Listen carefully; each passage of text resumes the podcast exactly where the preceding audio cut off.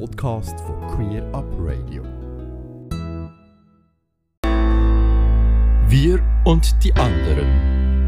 We've got the same blood, the same heart, but don't feel the same. Auf Radio Rabe. Die News von der Lesbenorganisation Schweiz und von Pink Cross kommen heute wieder vor Anna Rosawasser und dem Roman Hegli. Merci vielmals für eure Zeit. Die Rechtskommission vom Ständerat hat entschieden, die Abstimmung über die Ehe für alle nochmal zu verschieben.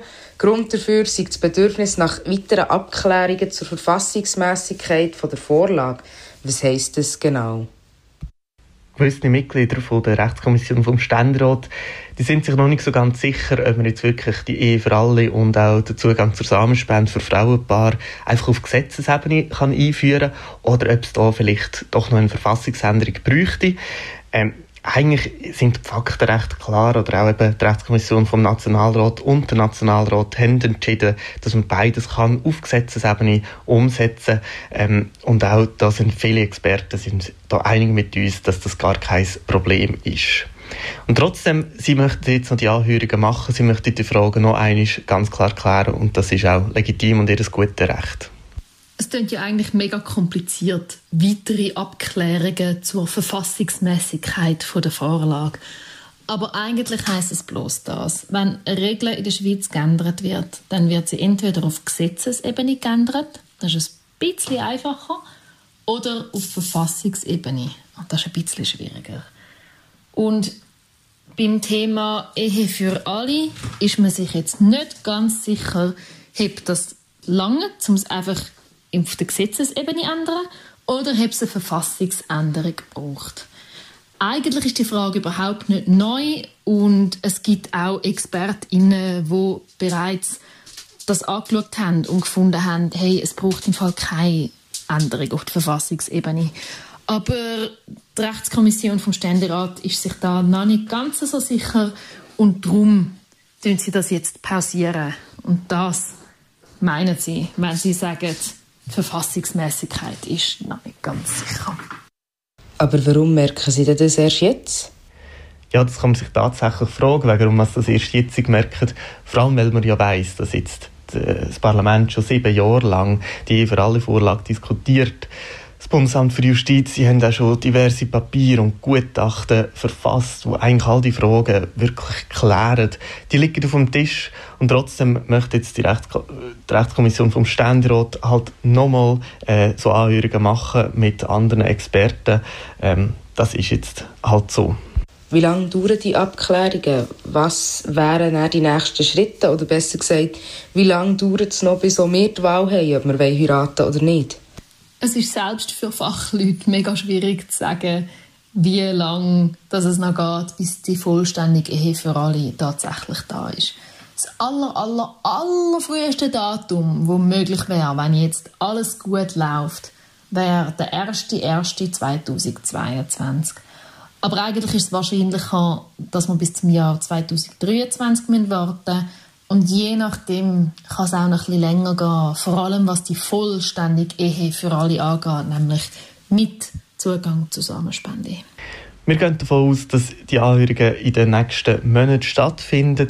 Äh, es sieht eigentlich danach aus, dass nachher in der Wintersession, das heißt im Dezember äh, von dem Jahr, könnte im Ständerat darüber abgestimmt werden. Ähm, wir hoffen, dass wir das so hinkriegen und dort auch der Ständerat ganz klar Ja sagt zur Ehe für alle und zum, zum Zugang zur Samenspende für Frauenpaar, dann wäre die Sache eigentlich gegessen im Parlament und das wäre natürlich eine sehr, sehr schöne Situation.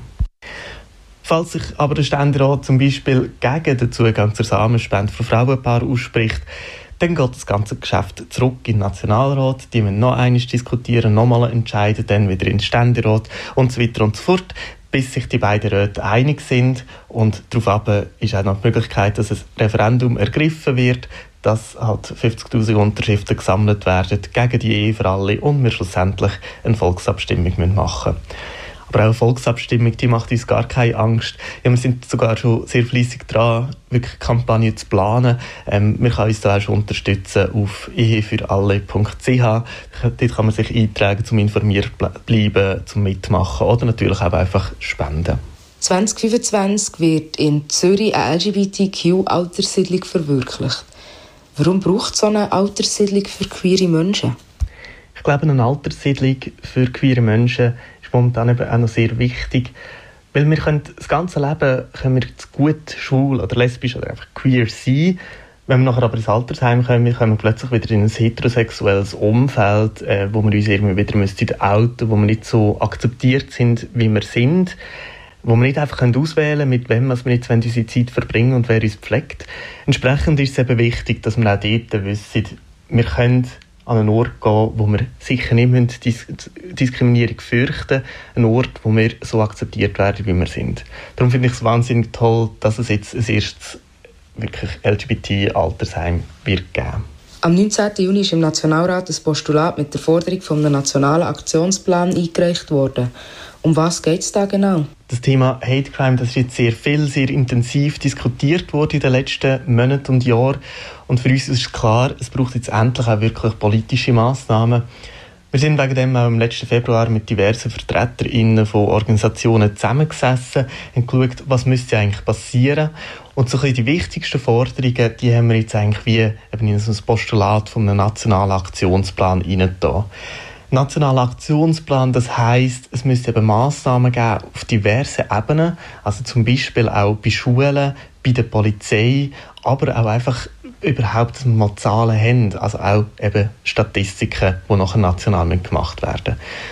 Aus unserer Sicht geht das mit einem nationalen Aktionsplan am besten. Jetzt mit dem Postulat ist eigentlich der Bundesrat gefordert, eben auch mal so einen Bericht zu erstellen. Wir hoffen, der Bundesrat sieht hier den Handlungsbedarf an ähm, und wird uns schlussendlich so einen Bericht tatsächlich vorlegen. Aber das wird auch noch das Parlament müssen entscheiden Unter gewissen Schutzmaßnahmen können ja wieder Anlässe stattfinden. Auf welche Events können wir uns nebst euren GVs schon noch so freuen? Am 19. September wird unsere LGBTIQ-Konferenz unsere Mitgliederversammlung und auch gleichzeitig noch das Sommerfest stattfinden. Ähm, wir freuen uns sehr, sehr darauf, endlich eben mal auch wieder alle Leute zu sehen. Natürlich mit ein bisschen, in ein bisschen anderen Umständen. Ähm, wir werden auch ein klares Schutzkonzept haben, wo wir zum Beispiel Masken tragen während der Workshops oder auch während der MVs. Natürlich während dem Essen und während dem Apro geht es ein bisschen weniger gut, aber dort äh, können wir dafür schauen, dass wir äh, nicht alle auf einem Haufen sind. Ganze Sendungen und mehr findest du auf queerupradio.ch.